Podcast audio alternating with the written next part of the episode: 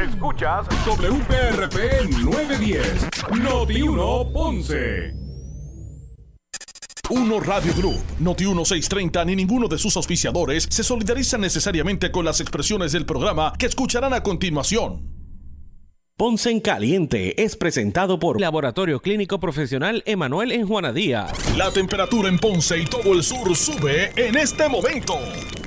Noti 1630 presenta Ponce en Caliente con el periodista Luis José Moura.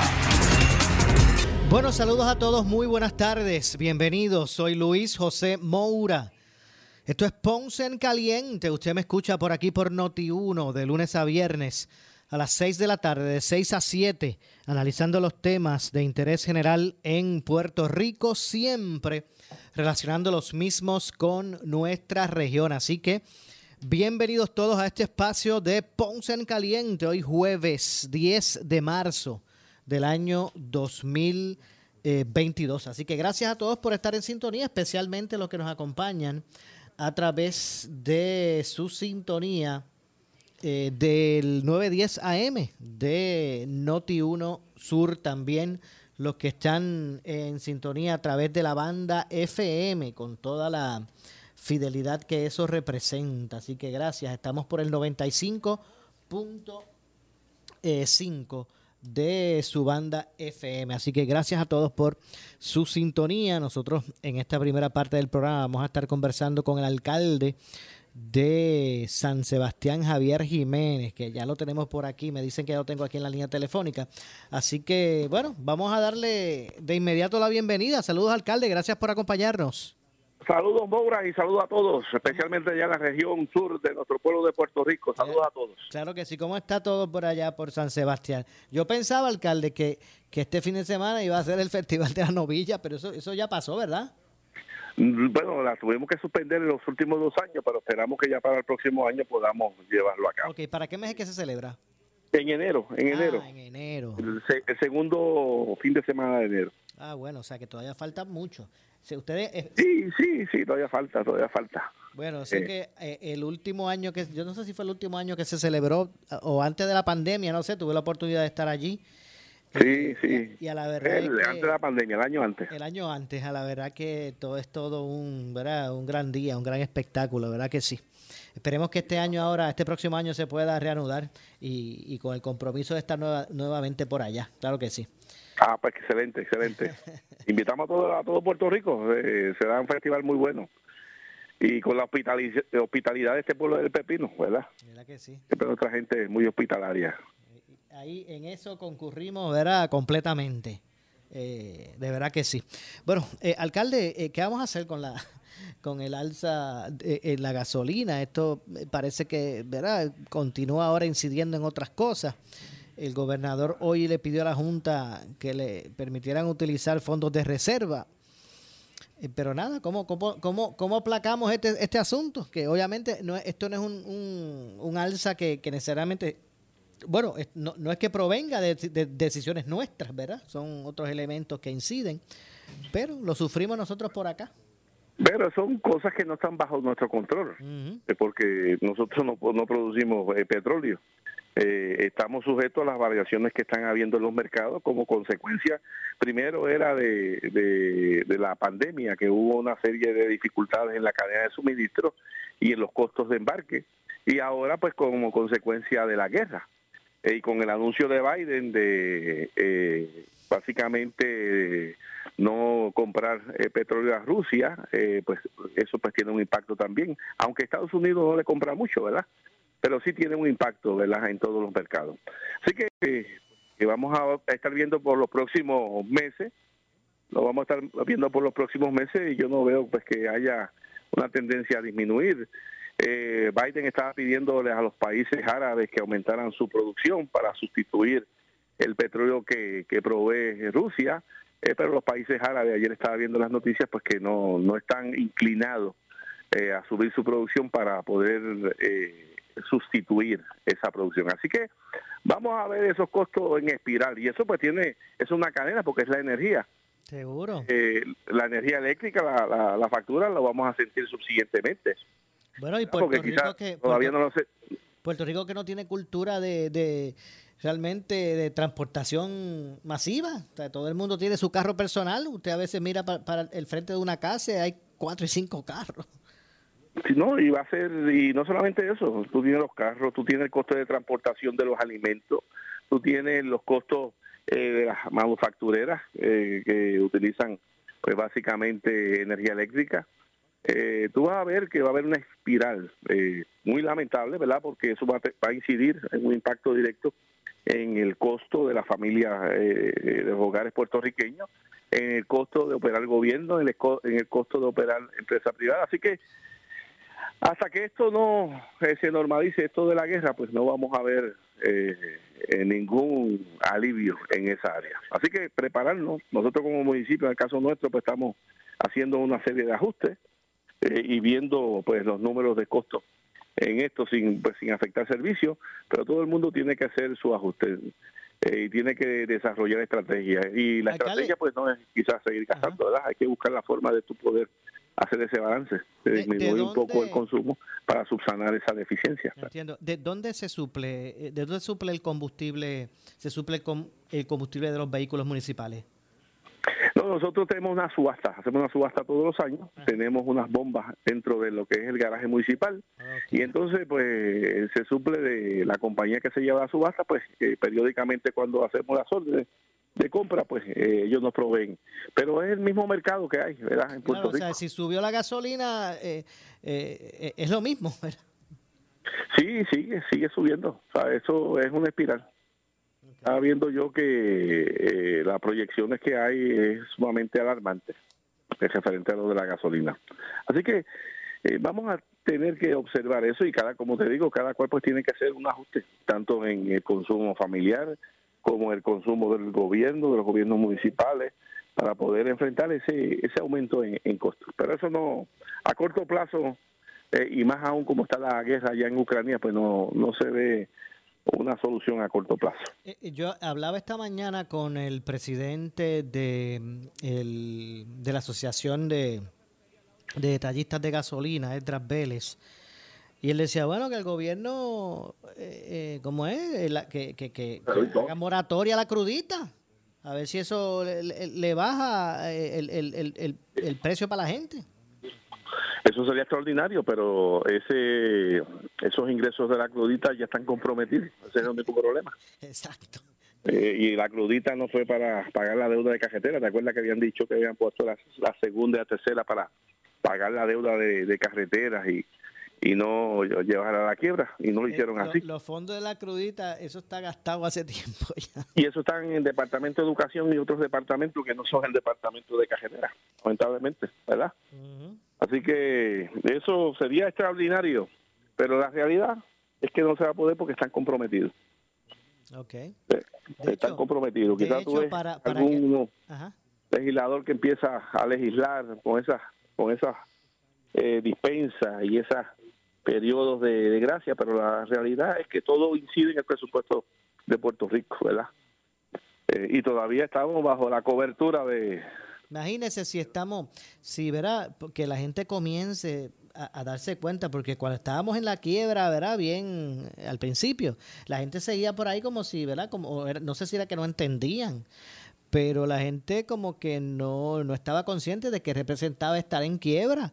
Ahora poco a poco se están dando cuenta. Imagínense si nosotros estamos, ¿verdad? Con, con cada centavo comprometido para poder pagar y salir de todo este revolú, que, que los estimados de recaudo, en, vamos a suponer que se estimaron que, que la crudita iba a generar 100 millones de pesos este año. Pues si genera 180 millones, no es que nos sobran esos 80, esos 80 ya está establecido en el plan fiscal que van para pagar la deuda. Claro, para las reservas, para reservas. Exacto. Sí, son para las reservas. Y dentro del plan fiscal, pues consideraron muchos años eh, hacia el frente. Y dentro de esos planes fiscales, eh, pues establecen que hay unos años que debe haber déficit en la operación. Y esa reserva es para subsanar esas deficiencias proyectadas y poder pagarle a los acreedores y poder pagar las pensiones. Así que eh, no es tan sencillo, ¿verdad? Muchas veces yo oigo por ahí algunos, hasta mismo eh, políticos legisladores, ¿verdad? Hablando de que van a hacer, que van a dar exenciones, que Pero la realidad es que el presupuesto del país muy comprometido. Eh, tenemos una situación que ya para el 2025 eh, desaparecen gran parte de estos fondos federales que se llegaron, como los fondos ARPA, desaparecen. Eh, y entonces toda esta inyección de fondos ARPA, de los fondos de FEMA, de, lo que fueron los, el PUA, aquel famoso de desempleo, ya todos esos fondos no lo va a ver en la economía. Y todos estos fondos generaron una bonanza en, los ingresos del gobierno de contribución sobre el ingreso, de IBU, eh, de todo eso, y del gobierno central, y en el caso de los municipios, de IBU y de patentes municipales. Entonces, ya para esos años no va a haber eso, ¿verdad?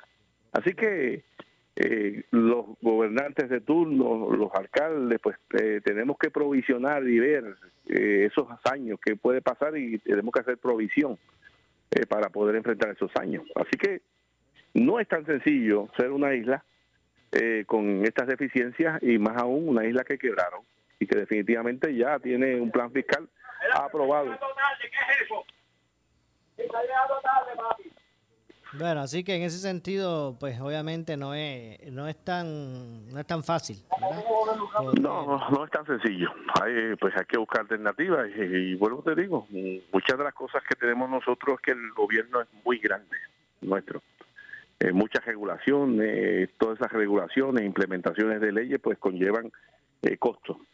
Y definitivamente lo que nosotros generamos, lamentablemente, pues no da para la operación de, un gobierno tan grande como que, el que tenemos. Pues, y siempre pues lo que tratan es pues de ponerle parcho, eh, políticamente pues llevar el discurso de lo que la gente pues quiere oír, pero muchas veces lo que la gente quiere oír no es la realidad. Y entonces eh, pues cuando llega el momento que el político tiene la oportunidad de hacer, pues no lo hace, porque pues no puede hacerlo.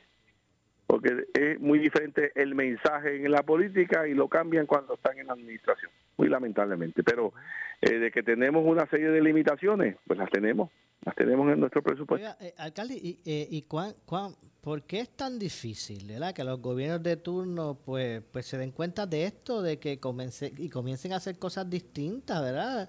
Para, para, para poder pues no, no tener que, seguir cayendo en esta, ¿verdad? Estos impagos y, en estas en estas dificultades financieras que, que, estamos que, bueno, porque está muchos políticos toman como muy suyo aquel refrán que diga que el que venga después que haga con las consecuencias. Y hasta que no exista algún tipo de legislación que eh, impute y penalice los recursos del político por haber comprometido presupuestos futuros sin haber recursos, hasta que no se le grave al político esos haberes que tienen en su carácter personal, pues van a, seguir haciendo eso. Y, una de las cosas eh, que se tiene que hacer es que cada decisión que se toma para administrar un país o un municipio, que sea, los ingresos que se tienen eh, debe ser el tope de lo que se puede gastar. Pero cuando ese político, por decisiones políticos, eh, meramente por, decisiones políticas, gasta más, se le debe imputar a ese político que, que lo pague. No es que las generaciones o los pueblos tengan que después asumir las responsabilidades. Bueno, tú ves la quiebra de Puerto Rico. La quiebra de Puerto Rico la hicieron y no hay un solo imputado.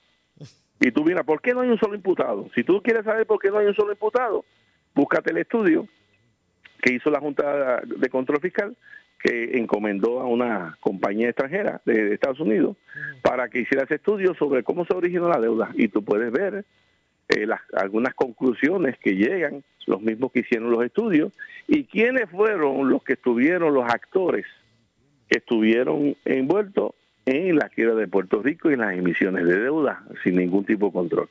Funcionarios de cuello blanco, eh, grandes empresarios que hoy conocemos, eh, gobernadores, presidentes de los bancos gubernamentales. No, y es probable que los escuchemos en los programas de radio de analistas. Yo lo he escuchado, pues tú oír. Ah, trayendo las soluciones. Ah, sí, ah, yo lo oía, oía a un exgobernador, ¿verdad? Hablando eh, de las soluciones, pero si cuando estuvo, lo primero dijo me vale y quebró, acabó de quebrar el país. Entonces hoy está hablando de, alternativas cuando él mismo fue allá a Estados Unidos a decir que no sabía qué iba a hacer, que necesitaba una ley que protege, de que protegiera el país para poder reorganizarse. y yo lo oía los otros días, yo diciendo cuatro disparates, ¿verdad? Este, yo decía, pero yo no sé cómo una eh, estación o un noticiario puede tener un individuo como ese opinando. Cuando estuvo quebró el país, no tenía ninguna alternativa que no fuera aumentar contribuciones y aumentar contribuciones y aumentar contribuciones. Esa fue la única alternativa. Y hoy es, y hoy es analista y lo oyes hablando y proponiendo esto y aquello. Y entonces, entonces son cosas, son cosas que, que, definitivamente eh, trastocan la lógica, trastocan la lógica. Bueno, la verdad es que, que, que eh, es un poco cuesta arriba poder este eh, tal vez aspectarse hasta el futuro, hacia el futuro con esto. Y, lo peor ahora es que hay unos aumentos que se han dado a empleados públicos que la fuente de repago son los fondos ARPA. Esos fondos ARPA vencen el 24. Que cuando venza eso y ese empleado público ya tenga compromiso y tenga eh, ya esté acostumbrado a, su estilo de vida basado en ese salario y no lo haya. Tremendo problema, tremendo problema. O sea que parece que no aprendimos nada, porque si vamos a seguir entrando en compromisos con fondos que no son recurrentes, pues no, no hemos aprendido nada de Muy triste, Moura, de verdad, te lo digo, muy triste esa, esa política pública de, primero que los engañan, ¿verdad?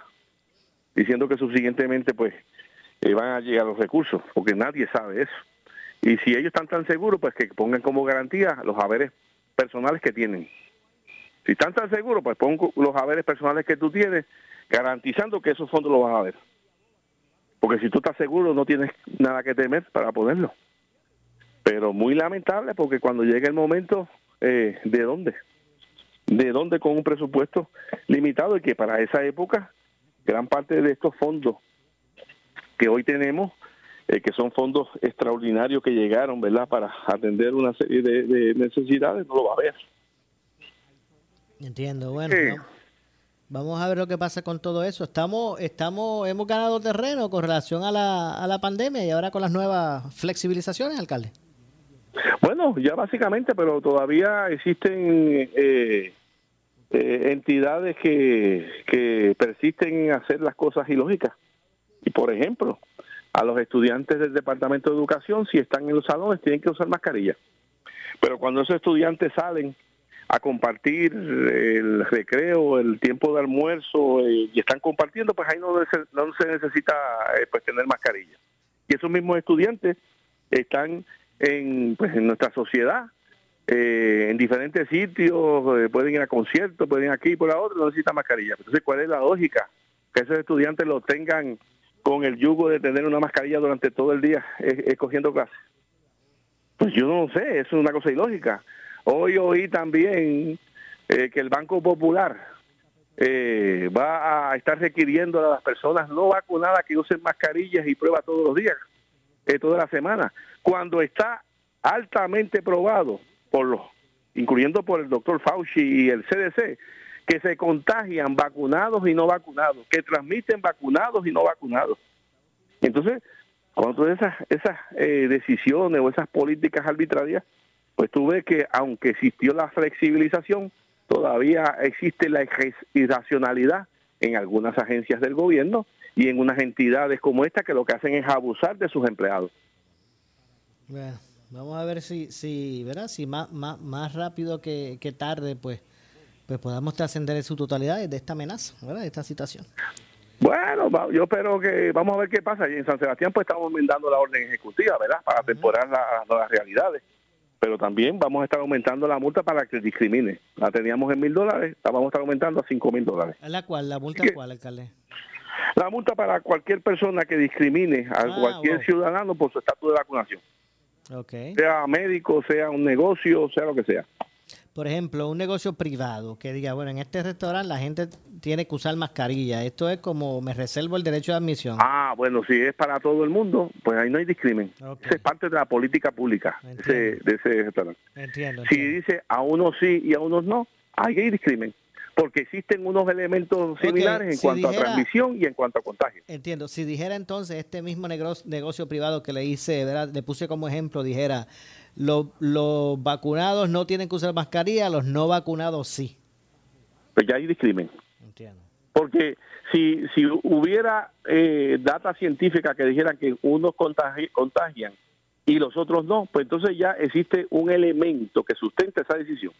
Pero como la data que existe es que unos y otros contagian, unos y otros eh, pueden ser contagiados, unos y otros le puede dar fuerte o no le puede dar fuerte. Para que tú tengas una idea, los últimos números del mes de febrero en San Sebastián, eh, las personas que más fuerte le dio el COVID fueron personas con las tres vacunas. Y lo más suave, los más menos síntomas que reflejaron en por ciento del total del total de los de ese grupo fueron los no vacunados. Entonces, cuando tú ves esas eh, datas que existen, pues cuando tú tomas decisiones, tú tienes que tomar esas decisiones basadas en, en datas científicas. Y entonces, pues la data científica te dice que se contagian unos y otros, transmiten unos y otros, tienen la misma carga viral, pues no hace sentido. El único sentido es tú obligar al ser humano a hacer algo que decidió el ser humano no hacer con su cuerpo. Así que eh, eso nosotros estamos muy pendientes a que no haya discrimen eh, en San Sebastián eh, referente a su estatus de vacunación. Así que eh, eso estamos modificando en la orden ejecutiva nuestra. ¿Está, está, está bajo el porciento de, de positividad allá? Sí, muy bajo, muy bajo. Muy bajo. Sí, muy bajo. Está el porciento de los casos también eh, cayeron de momento, que, que básicamente es una data que han hablado, que, que la, la pandemia, el virus se convirtió en algo endémico, más allá de una pandemia, la pandemia es constante, subiendo, endémico es por temporada. Uh -huh. Y entonces, pues, pues eso es lo que han dicho, y mira, se comportó, tuviste que de, en diciembre y enero, pum, subió una cosa espectacular de, de tanta astronómica. El, el, cuando el, el Omicron, el Omicron, este... Sí, y subsiguientemente pues cayó, y tú sabes que el Omicron pues surgió en el, en el África, África del Sur, ¿verdad? Fue el primer país. Pero de que surgió en África del Sur, o Suráfrica, eh, el mismo, los mismos eh, entidades africanas, era de África del Sur, establecieron que los síntomas eran bien leves era bien leve cuando empezaron a cejar las fronteras y, a escandalizarse todos todos los demás países. Estableció que era muy suave. Y mira, y una característica de Sudáfrica cuando, cuando surgió esa variante allí es que él solamente estaba vacunado el 28% con dos con las dos dosis. Con tres dosis básicamente no había, había no había nadie. Okay. Así que son cosas que para estudiar, ¿verdad? Y, y yo de esta data, ah, bueno, yo no estoy yo no estoy eh, adjudicando eh, nada, yo estoy dando data pues, que existe y que los científicos y todo eso pues tienen que evaluar, ¿verdad?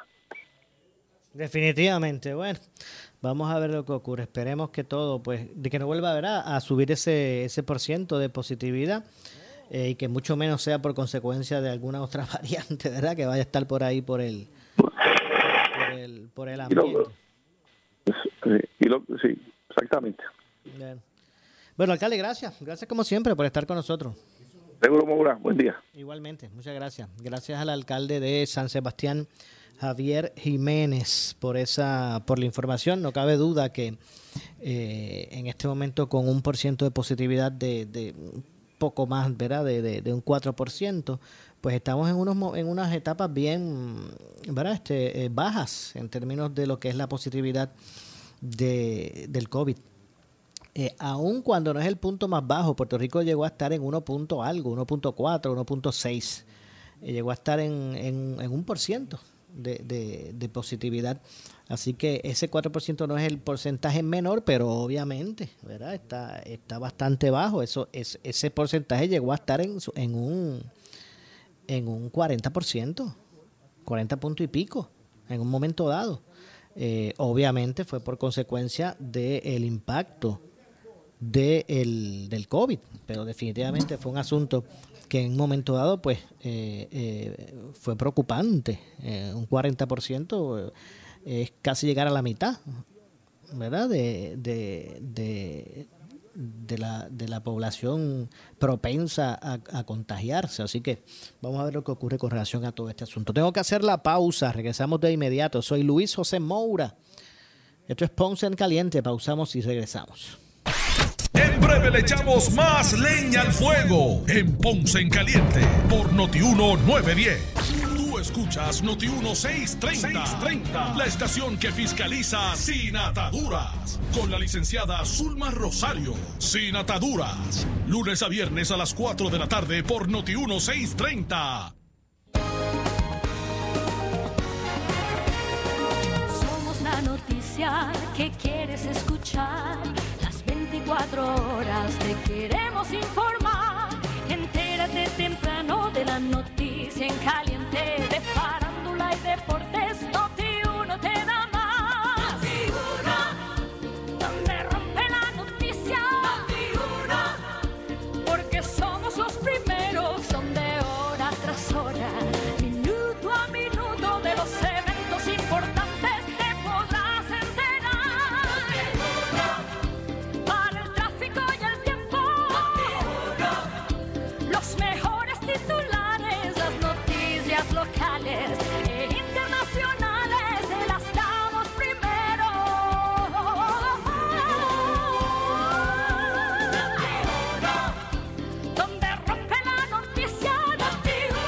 Te graduaste de la High en el 7475. MMM te monta el party. Tu clase se puede ganar una fiesta al estilo 70s. Regístrate en uno de los puntos de venta de MMM alrededor de la isla en o antes del 31 de marzo y tu clase quedará inscrita. Se ganan el party las tres clases graduandas con más inscripciones. No hay que ser afiliado de MMM. Para más detalles, accede a las reglas del concurso en nuestra página de Facebook MMM y PMC. Endoso pagado. Medicare no ha revisado ni respaldado esta información. Disfruta de la vida con tu Toyota nuevo, pero que sea de Furiel, porque Furiel te trata bien. Garantía y servicio de primera tiene él. El mejor trato y negocio, sin duda tiene Furiel.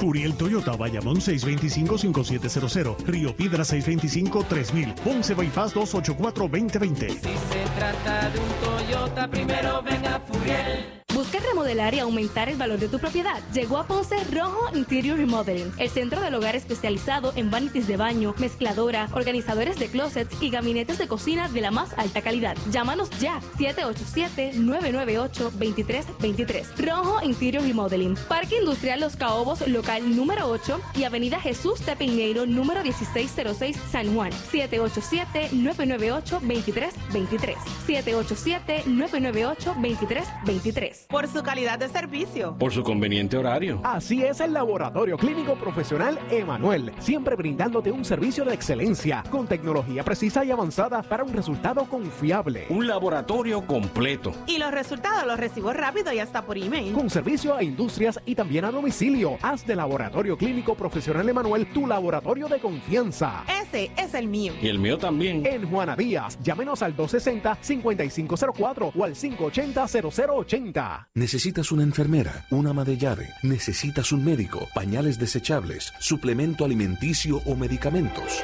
En Hospicio La Paz podemos ayudarle. Hospicio La Paz le provee a cada paciente de enfermedad terminal todos los servicios de cuidado médico en su hogar, a la vez que le ofrece apoyo y soporte emocional y espiritual tanto al paciente como a sus familiares. Hospicio La Paz. Llame gratis al 1-800-981-0032. 1-800-981-0032. ¿Sufres de hemorroides y no sabes qué hacer? Ahora hay una opción. En AR Institute of Gastroenterology tenemos un tratamiento sencillo, eficaz y sin dolor para tratar las hemorroides. El sistema O'Regan es una alternativa sin cirugía para tu problema de hemorroides. Toma solo unos minutos y puedes regresar a tu rutina normal el mismo día. Dile adiós a las hemorroides. Visítanos en el edificio Barra Ponce Bypass, oficina 806 o llámanos a AR Institute of Gastroenterology para una cita al 787-259-8200. 259-8200.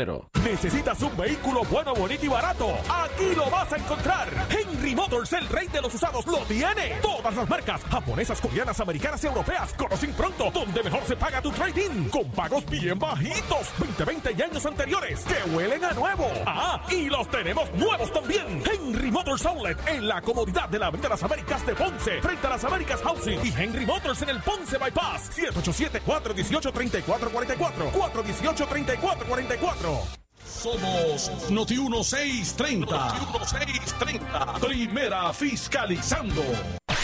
En breve le echamos más leña al fuego en Ponce en Caliente por Noti 1910. Por su calidad de servicio. Por su conveniente horario. Así es el Laboratorio Clínico Profesional Emanuel, siempre brindándote un servicio de excelencia con tecnología precisa y avanzada para un resultado confiable. Un laboratorio completo. Y los resultados los recibo rápido y hasta por email. Con servicio a industrias y también a domicilio. Haz de Laboratorio Clínico Profesional Emanuel tu laboratorio de confianza. Ese es el mío. Y el mío también. En Juana Díaz, llámenos al 260-5504 o al 580-0080.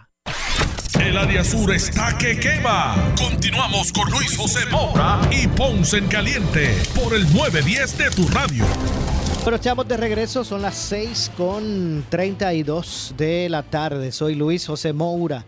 Esto es Ponce en Caliente. Usted me escucha por aquí por Noti1 de lunes a viernes de 6 a 7 eh, de la tarde, analizando los temas de interés general en Puerto Rico, siempre relacionando los mismos con nuestra región. Y hoy, como todos los jueves, me acompaña para el análisis de los temas del día el pastor René Pereira Hijo, a quien de inmediato le damos la bienvenida. Saludos, pastor, gracias por acompañarnos. Sí, buenas tardes, este, Moura, saludos y saludos como siempre a toda la audiencia de Noti1 910, 11 en caliente, aquí estamos otra vez. Claro que sí, los que nos escuchan a través del 910 AM y también los que nos escuchan a través de la banda FM, a través del 95.5, así que bienvenidos a todos. Y yo sé que usted hoy tuvo mucha visita y mucho trabajo que hacer, me imagino que quemó gasolina y tuvo que echar con esos precios elevados. Sí, no, hemos tenido que echar en estos días y, y, ¿verdad? Y tanto el vehículo de mi esposa, ¿verdad? Que tiene su trabajo como el mío. Exacto. Y, pues, y, que, y que no hay opción porque aquí, eh, a diferencia de otros lugares que tú dices, pues mira, dejo el carro y me voy a la transportación colectiva, pero ¿qué es transporte colectivo? Y más en el área sur, ya tú sabes, dependemos del vehículo para todo y cuando uno ve esos precios en la bomba, uno dice, Dios mío, que, ¿verdad? Que tan tan caro Este y, es sí, el y, aunque sí supuestamente iban a bajar un poquito pero se van a disparar otra vez así que Así mismo es. Yo, como decía, como hablaba con el alcalde de San Sebastián, Javier Jiménez, hoy me decía el presidente de la, de la Asociación de, de Detallistas de Gasolina, Edras Vélez, que, que se, reflejó un- se reflejó una baja y el que compró hoy, en la estación de gasolina que compró hoy gasolina y llenó sus tanques, pues la compró como tres mil algo de dólares más barata. Eso quiere decir que va a bajar el precio en bomba hasta que se le acabe, ¿verdad? Porque cuando haga la próxima compra ya seguirán los precios otra vez elevados, así que va a ser un poco momentáneo y más bien uno lo va a ver en las gasolinerías que tienen mucho volumen de venta, que la acabaron rápido y pudieron comprar hoy. Seguro. Y, y todo esto, Maura, fíjate, es innecesario. Te voy a explicar por qué. Porque eh, a pesar de que, ¿verdad? Obviamente hay una guerra entre Rusia y Ucrania, pero los países que componen eh, la OPEP, ¿verdad? Los países exportadores de petróleo, tienen la opción de, de aumentar sus producciones. No solamente eso, el presidente de los Estados Unidos, Joe Biden, tiene la opción de liberar las reservas de combustible, lo cual haría, que eso de hecho lo hizo Trump en un momento dado, el expresidente Trump, que los precios bajaran, pero lamentablemente no lo quieren hacer, están aprovechándose de esta guerra para obtener unas ganancias de estos países, Eh, a costas de, pues, de, de, que como esto es un, eh, la gasolina es un bien que, que por el cual no podemos prescindir, porque uno dice, pues mira, está caro, pues no, pues no compro ese producto, pero es que imagínate cómo nos podemos mover si no es, ¿verdad? Digo, hay personas que tienen estos carros de, ¿verdad? De- que son totalmente eléctricos, pero pero la mayoría del pueblo eh, tiene que moverse en vehículos eh, eh, para sus trabajos, para comprar las cosas, para llevar a los niños a la escuela. ¿Sabes? Una necesidad.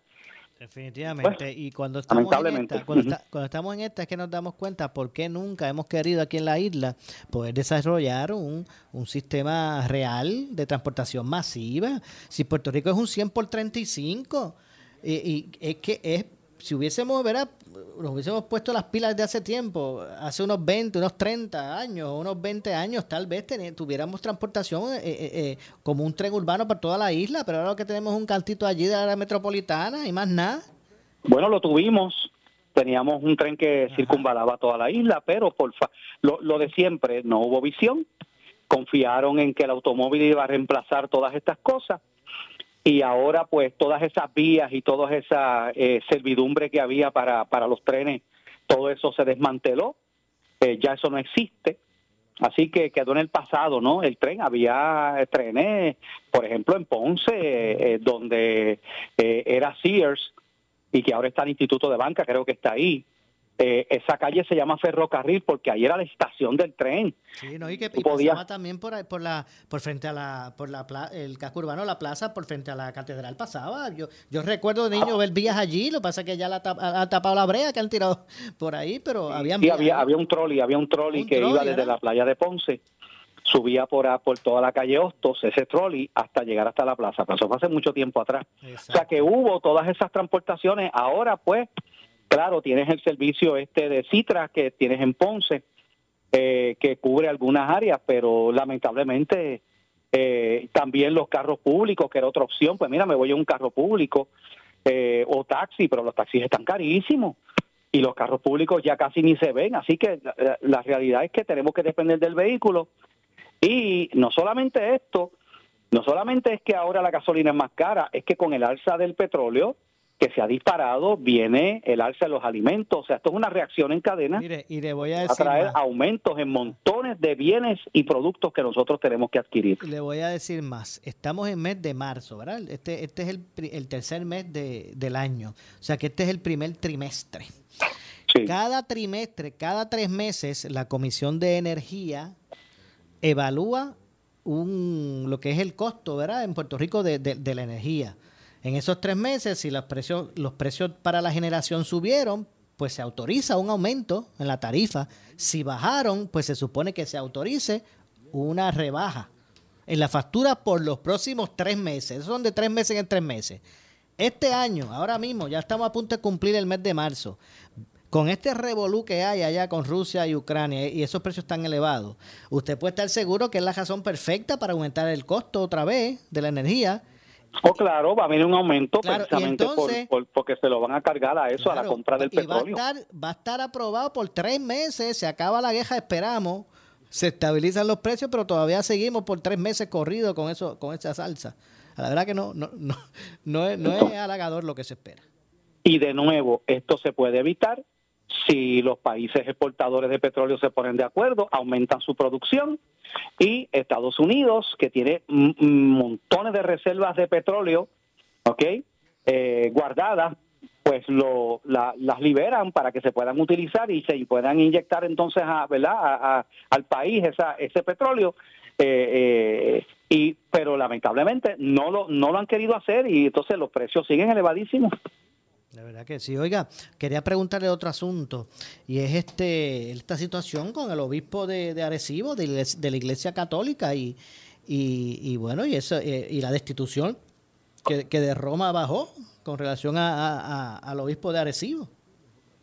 Efectivamente, bien lamentable, bien triste. Lo tuve el honor, ¿verdad? He tenido el honor de conocerlo, eh, de estar con él en varias ocasiones y, y dar lucha juntos por la verdad, este, por eh, defensa de la del no nacido, contra la perspectiva de género de todos los obispos que componen la Conferencia Episcopal puertorriqueña de Iglesia Católica. Él es el único que ha sido, que ha tenido, ¿verdad? Ha sido valiente, ha sido vocal en asumir posturas en estos issues, porque los demás, ninguno de ellos, ni el arzobispo de San Juan, González Nieves, ni los demás obispos de las otras diócesis, el único que ha hecho expresiones y que defiende esas causas de la familia de los valores es él. Y lamentablemente se pegaron, utilizaron el asunto de que él dio eh, unas firmas, ¿no? Por, eh, eh, él, él firmó para la, eh, la exención de las vacunas. Eh, Sabes que se supera un momento dado que para la exención religiosa, las personas que no querían vacunarse por motivo religioso necesitaban llevar un documento firmado por el pastor, por un sacerdote, ¿verdad? Pues él firmó y eh, el Vaticano, Roma, había dicho que eso no se debía hacer, ¿verdad? Eso, eso no, no, ¿verdad? No lo autorizaban, pero se eh, utilizaron ese asunto de la de la posición de él con relación a esto como un subterfugio, Moura, porque sabemos que no es eso. Sabemos que lamentablemente la- los líderes de la Iglesia Católica aquí en Puerto Rico son de corte liberal eh, y eh, estaban, ¿verdad?, este, eh, deseosos ya de sacarlo por, por esas posturas de él. Tan es así que quien viene a ocupar ahora esa silla de la diócesis de Arecibo es el obispo eh, Corrada del Río, que de hecho el, el, el, hermano, ¿verdad?, de, de, de, quien fue, ¿verdad?, de Baltasar Corrada del Río. Creo que él fue comisionado residente, ¿verdad? Fue él. Fue comisionado residente, eh, fue candidato a la gobernación también. Candidato a la gobernación también, me acuerdo. Eh, pues y, y, y, de hecho tengo la noticia aquí donde él, él lo entrevistaron, ¿verdad? Al, al, nuevo obispo y él dice que él viene a sanar heridas y a darle apertura a los homosexuales. Eso dijo él, o sea, eso está, y yo digo, ah, ahora uno se da cuenta de por qué sacaron entonces al obispo de, de, Arecibo. Entonces uno, uno ve, ¿verdad?, en esto y cuando uno ve las posturas del Papa Francisco, que ha sido, ¿verdad?, ha sido sumamente criticado también por esas posiciones a favor de estas cosas, es, es desafortunado, ¿verdad?, que, que los líderes de la Iglesia Católica estén tomando ese camino. Okay, perdemos, perdemos un, un, un guerrero perdemos un luchador, una persona que, de, de nuevo, de, de, de, todos los obispos, mira, y en Puerto Rico hay varias diócesis, ¿verdad? La de Ponce, la de Caguas, está la, diócesis, está la arquidiócesis de San Juan, está Mayagüez, ¿verdad? Hay varias, hay varios obispos. Y está el arzobispo, ¿verdad? Que de la arquidiócesis de San Juan. De todos ellos, el único que el único que ha que ha marchado en las luchas en contra del aborto es él. Los demás han brillado por su ausencia. Entiendo. De hecho, y me parecen y me parecen interesantísimas esas expresiones que usted hace, porque, ¿verdad? Usted usted no, usted no es un dirigente de la Iglesia Católica, ¿verdad? Eh, así que me parece bien eh, interesante el que, ¿verdad? Esa, ese punto de vista suyo, como veía al, al arzobispo, digo, al arzobispo, no, al, al, al obispo de, de, de, Arecibo en ese sentido. Claro, claro, porque pues a, a, pesar de las diferencias que históricamente hemos tenido católicos y protestantes en distintos issues, ¿verdad? Uh -huh. eh, sin embargo, en unos asuntos particulares, tanto católicos como protestantes, tenemos un terreno común. Cuando hablamos de la defensa de la vida humana, eh, creemos todos que la vida humana comienza con la concepción y que matar al ser humano en el vientre es un asesinato, ¿ves? Eso es lo que ha enseñado la Iglesia Católica en su, en su catecismo y en su doctrina social y es lo que enseñamos nosotros. Cuando hablamos de, ¿verdad? del derecho de los padres a la educación de sus hijos en contra de la ideología de género, estamos en un terreno común. Cuando hablamos, ¿verdad?, del matrimonio ordenado por Dios entre un hombre y una mujer, estamos en un terreno común. Pero, eh, lamentablemente, Moura, eh, el Papa que hay ahora, eh, Bergoglio, ¿verdad?, Francisco I, se ha caracterizado porque es un papa que pues que está podemos decir eh, inclinándose hacia hacia esas posturas liberales verdad y eso es lo que se ha estado viendo bueno vamos a ver entonces lo que ocurre con, con, esta situación no cabe duda que han sido muchas las reacciones y, y bueno eh, han hay mucha gente que ha salido verdad en, en, en en, en, defensa de, de, de, del obispo. No, sí, no solamente en Puerto Rico, esto ya ha trascendido, han habido expresiones de personas, figuras fuera de Puerto Rico. Y yo te digo una cosa, eh, hay otro aspecto aquí. Este hombre era muy querido como pastor de su diócesis y muy amado por su gente en Arecibo. Yo creo que la Iglesia Católica, eh, al hacer esto, oye, arbitrariamente, sin darle a él el beneficio, porque se supone que para tú retirar un obispo de su cargo hay un juicio, hay que aplicar el derecho canónico, se supone que él pueda presentar su defensa, no le dieron ningún beneficio, sencillamente para afuera. Oye, y eso es bien, bien, bien desafortunado, la manera injusta en que las autoridades eclesiásticas de la Iglesia Católica ¿verdad? manejaron este caso de, de, este hombre. Y esto va, esto pudiera causar el que mucha gente quede desilusionada, decepcionada en la diócesis de Arecibo. Y pudiera incluso... La imagen? ¿Usted cree que esto afecte la imagen de la Iglesia Católica en Puerto Rico, este, esta determinación del Vaticano o de, o de Roma? Bueno, para muchas personas sí, ¿verdad? Este, depende de las posturas que tengan, pero, pero definitivamente este, esto afecta a la imagen, no solamente en Puerto Rico, sino fuera de la manera injusta en que se manejó este caso, ¿verdad? De, eh, eh, porque, mira, se, un, un, una persona puede ser disciplinada, se le puede disciplinar, se le puede decir, mira, pues este, eh, no debiste haber filmado esto porque las instrucciones eran que no se filmaran, así que, ¿verdad? Pero, pero mira, Maura, ¿cuántos? O sea, vamos a ver, vamos a ver el otro aspecto. ¿Cuántos casos que ha habido de abuso sexual? cuántos casos ha habido que han trascendido públicamente y la Iglesia Católica ha dejado a, obispos y cardenales en sus puestos. O sea, por, por, por situaciones graves, por acusaciones graves. Entonces, por unas trapos de firma, chicos, de unas certificaciones ahí para que la gente que no se vacune, ¿verdad?, las presente y que no les obligan a vacunarse. Tú vas entonces a, a- a expulsar un obispo. Wow, o sea, Como yo creo ahí, honestamente este, que... pastor, como dicen por ahí, que fue? Que le habrán hecho un jancho.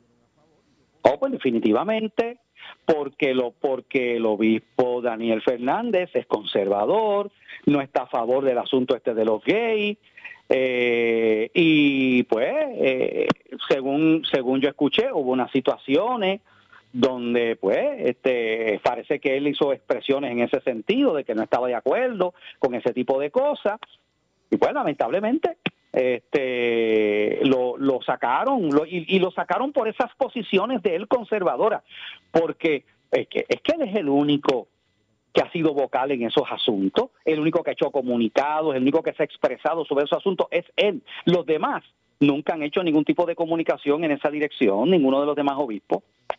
Ver, vamos a ver lo que ocurre. No quiero que se me acabe el segmento sin preguntarle sobre la flexibilización de la, de, de la, ¿verdad? De, de la, el ordenamiento que establecen las órdenes ejecutivas eh, sobre por, el, por la pandemia en Puerto Rico. ¿Qué le ha parecido, verdad, el, el desarrollo de todo esto? Bueno, pues, pues mira, yo he felicitado al gobernador y, y yo no y yo no felicito este usualmente al gobernador, este gobernador. Porque no, no coincidimos en muchas cosas, pero yo creo que ya era tiempo. Enhorabuena. Creo que ante los datos que ya eh, salen y las métricas con relación a, a la tasa de positividad en Puerto Rico, eh, era necesario hacerlo. Yo creo que ya no se justifica el estarle pidiendo a la gente Vacue ID y estarle pidiendo tarjetas de vacuna. Ya eso no sé, ¿verdad? Ya eso es eh, innecesario el estar eh, exigiendo uso de mascarillas en lugares abiertos y en algunos lugares cerrados. Eh, ya lo hemos visto que ha pasado en montones de estados de los Estados Unidos, ya lo hizo Inglaterra, ya lo hizo Francia, ya lo hizo República Dominicana, montones, casi todos los países, Puerto Rico, de hecho, era único de los pocos países donde todavía habían unas restricciones.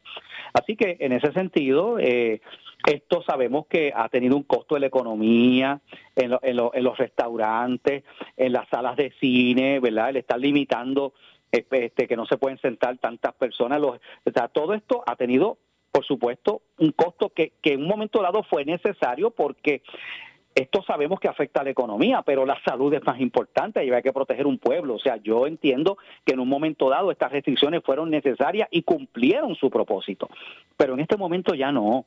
La tasa de positividad ha bajado mucho, va a seguir, se espera que siga descendiendo. Eh, creo que la mayoría de la gente se ha vacunado y muchos que no se han vacunado ya se inmunizaron porque les dio el COVID. Así que eh, ya tienen, ¿verdad?, esos anticuerpos ahí. Así que eh, el efecto de rebaño ya se ha visto y a menos que no surja una nueva variante, que esperamos en el Señor que no, pues mira, este, oye, Maura, podremos pasar la página y salir de esta pandemia. Claro, tengamos, o sea, yo le digo a los radioescuchas, el COVID no va a desaparecer. El COVID se va a volver endémico y ya, lo- y ya eso es así. ¿Qué quiere decir endémico? Quiere decir que va a ser parte de nuestra vida, como tenemos la influenza, como tenemos el micoplasma, como tenemos el chikungunya, como tenemos el dengue. Pues mira, tenemos esta otra enfermedad que llegó para quedarse y bueno, pues, pues, pues habrá que vacunarse cada cierto tiempo, habrá que tomar unas precauciones, pero vamos a tener que aprender a vivir con él. Yo, en mi caso, yo le, le- le confieso que yo, entre personas, ¿verdad? Sí, un poco de aglomeración o, o entre personas, eh, se me hace difícil estar sin la mascarilla. Sí, no, y hay mucha gente que la va a seguir utilizando y así lo ha dicho. De hecho, en, en- mi- en- nuestra iglesia, ya yo le informé a la congregación, después de haber hablado con el equipo pastoral de la iglesia, que el uso de mascarilla va a ser opcional. Eh, eh, y sabemos que hay personas que, que no que no ¿verdad? van a querer seguir utilizando y otros que no. Pues mira, yo creo que hay que respetar eso, el que se la quiera poner se la ponga y el que no, no. ¿Verdad? Así que, que yo creo que eso va a pasar. Y hubo una encuesta, creo que no sé si fue uno de los rotativos de la este electrónico, donde más, de, más del ochenta y pico de personas dice que va a seguir usando la mascarilla.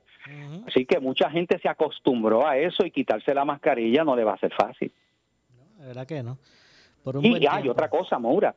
Hay que recordar que la orden ejecutiva especifica que hay lugares donde todavía va a ser mandatorio. O sea, si usted va a un, a un, a un cuido, a un lugar de, de un centro de ancianos, va a tener que usar mascarilla obligatoriamente. Si va a ir a un hospital, si va a ir, ¿verdad?, a un laboratorio, a ciertos lugares hay que utilizarla. Y el gobernador también dejó claramente estipulado en su orden ejecutiva que los patronos y los entes privados tendrán la facultad de exigir mascarillas también si lo creen necesario y prudente. Verdad que sí. Y vamos a ver cuando esas cosas comiencen a establecerse, a ver si se forman revoluciones con gente tratando de exigir el, el no uso. Sí, bueno, Pastor, como siempre, gracias por acompañarnos. Seguro, seguro. Dios me lo bendiga. Un abrazo a todos. Igualmente, muchas gracias, como siempre. Escucharon a el Pastor René Pereira Hijo, que está con nosotros siempre los jueves, analizando los temas de interés general en Puerto Rico. Tengo que hacer la pausa, regresamos con el segmento final. Soy Luis José Moura, esto es Ponce en Caliente. En breve le echamos más leña al fuego en Ponce en Caliente por Notiuno 910. A toda la comunidad de Ponce, sus pueblos limítrofes y sur de Puerto Rico, el CDT y Sala de Emergencia Primary Medical Center anuncia que tenemos disponibles las pruebas de COVID-19 los 7 días de la semana de lunes a domingo de 7 y media M a 7 y media PM. Para mayor información puede llamar al 492-3199 o 492-3197. Nos encontramos en la calle Méndez Vigo número 24 Ponce, sin largas esperas y resultados rápidos. Somos los mejores en servicios de salud para nuestra comunidad. 492-3199 y 492-3197 por su calidad de servicio, por su conveniente horario. Así es el Laboratorio Clínico Profesional Emanuel, siempre brindándote un servicio de excelencia con tecnología precisa y avanzada para un resultado confiable. Un laboratorio completo. Y los resultados los recibo rápido y hasta por email. Con servicio a industrias y también a domicilio. Haz de Laboratorio Clínico Profesional Emanuel tu laboratorio de confianza. Ese es el mío. Y el mío también. En Juana Díaz, llámenos al 260-5504 o al 580-0080. El área sur está que quema. Continuamos con Luis José Moura y Ponce en Caliente por el 910 de tu radio.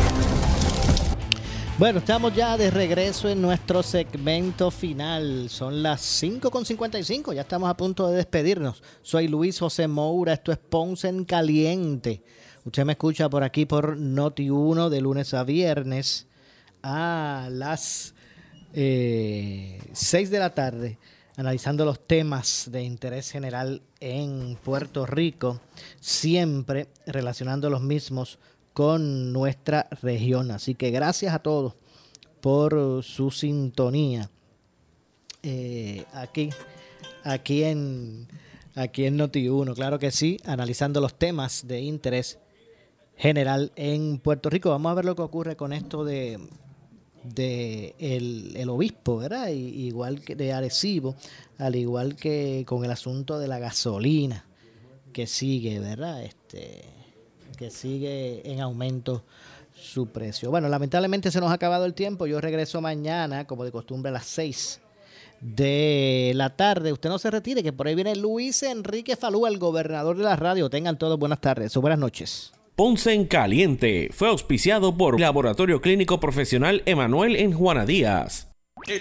Esta es la estación de Normando Valentín, WPRP 910 AM, W238DH 95.5 FM en Ponce, WNO 630 AM, San Juan, Noti 1 630. Primera fiscalizando. Uno Radio Group, Noti 1630 ni ninguno de sus auspiciadores se solidarizan necesariamente con las expresiones del programa que escucharán a continuación.